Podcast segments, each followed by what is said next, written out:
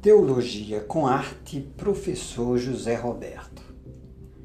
Você já ouviu falar sobre um poema épico denominado Beowulf? Beowulf foi um poema escrito no século VIII, mais precisamente por volta do ano 700 a 750 da era cristã. É um poema de aproximadamente 3.182 linhas, constituída no formato de aliterações. Mas o que são aliterações?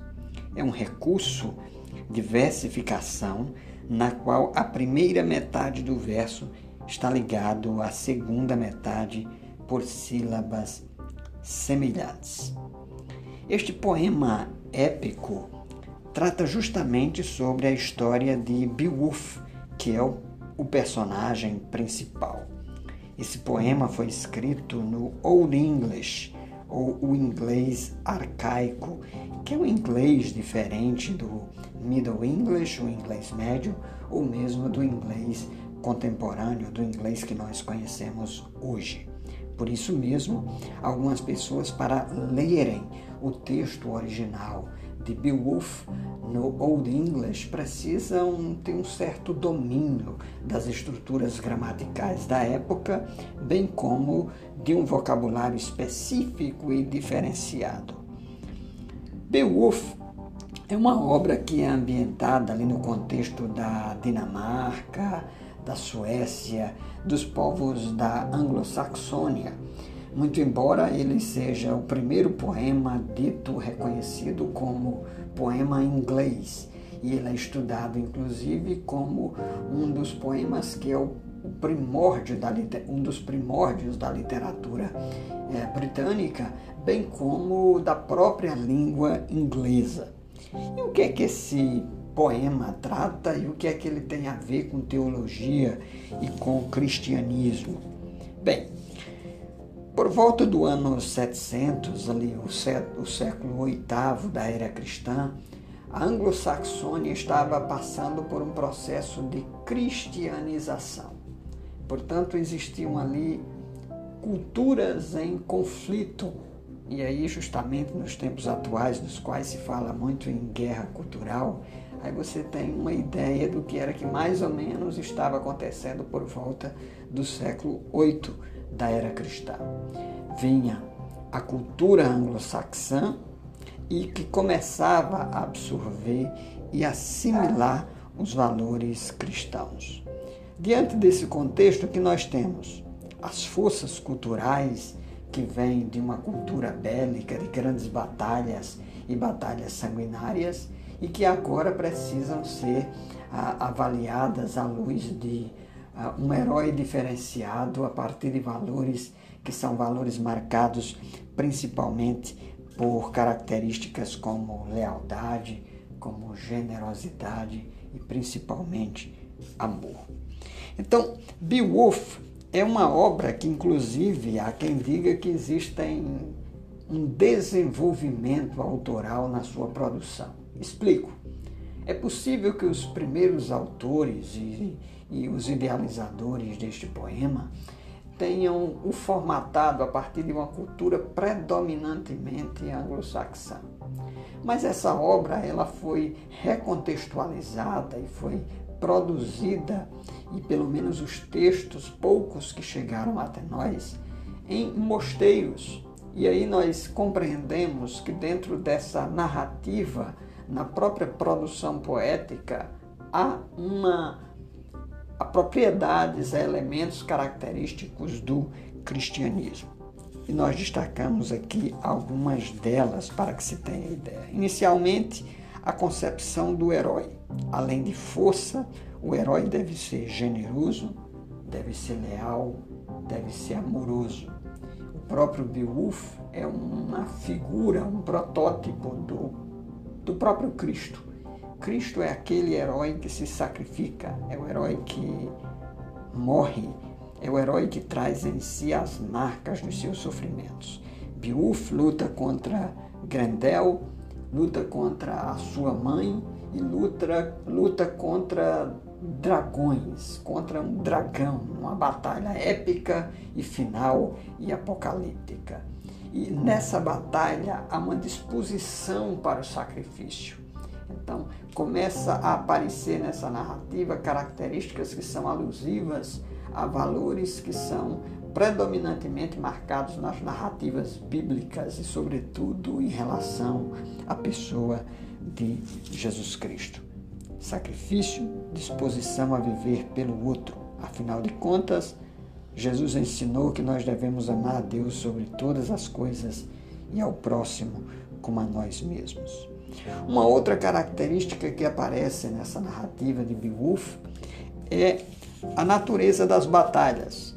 Beowulf é um herói que luta, mas não necessariamente ele sai vitorioso. Isso quer dizer que às vezes em algumas batalhas, algumas lutas, perder faz parte do processo. O próprio Cristo perdeu inicialmente. Quando nós olhamos para essa narrativa e a condição na qual ele foi posta, a sua condição na cruz do Calvário, e aqui eu dialogo com o leão, a feiticeira e o guarda-roupa de C.S. Lewis, nos quais, quando a gente tem a primeira impressão da condição de Aslan sendo morto, a gente imagina que ele foi derrotado. Então, algumas vezes, algumas derrotas temporárias são necessárias e é melhor perder estando do lado certo do que ser vitorioso estando do lado errado. Uma outra característica que nós podemos destacar nesta obra é a, a tensão entre os valores temporários e os valores eternos. Nós precisamos considerar que alguns dos valores terrenos são valores que são transitórios e algumas marcas culturais elas são predominantemente desumanizadoras. E nós precisamos olhar de um outro prisma e de uma outra perspectiva, em uma dimensão metafísica até, a partir de valores sobrenaturais e revelados, para que a gente possa avaliar a condição na qual nós nos encontramos. E aí, neste sentido, nós precisamos considerar que existem valores que são da parte de Deus e valores esses que às vezes são confundidos inclusive com valores terrenos. E às vezes condições culturais humanas são confundidas como se fossem celestiais. Jesus nos dá orientações precisas a respeito disso. No Sermão do Monte, por exemplo, Jesus dá orientações a respeito de nós não entesourarmos na terra e nós entesourarmos no céu. Jesus nos dá orientações para que nós estejamos dispostos a nos sacrificar, a nós sofrer, sofrermos perdas, ao invés de nós querermos nos impor e nos colocar como condição de soberania e de maioria e de maioridade sobre as demais pessoas. Então, os valores do reino de Deus não podem ser confundidos com ideologias humanas e ideologias temporárias.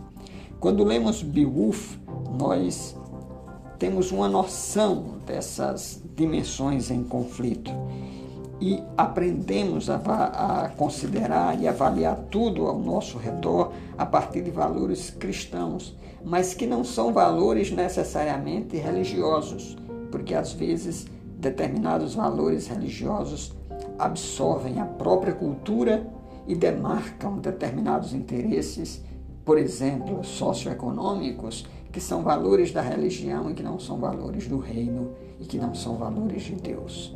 Então, essa dimensão e essa tensão entre o já e o ainda não, ela se dá na seguinte esfera a partir de uma perspectiva teológica, a partir de uma perspectiva bíblica.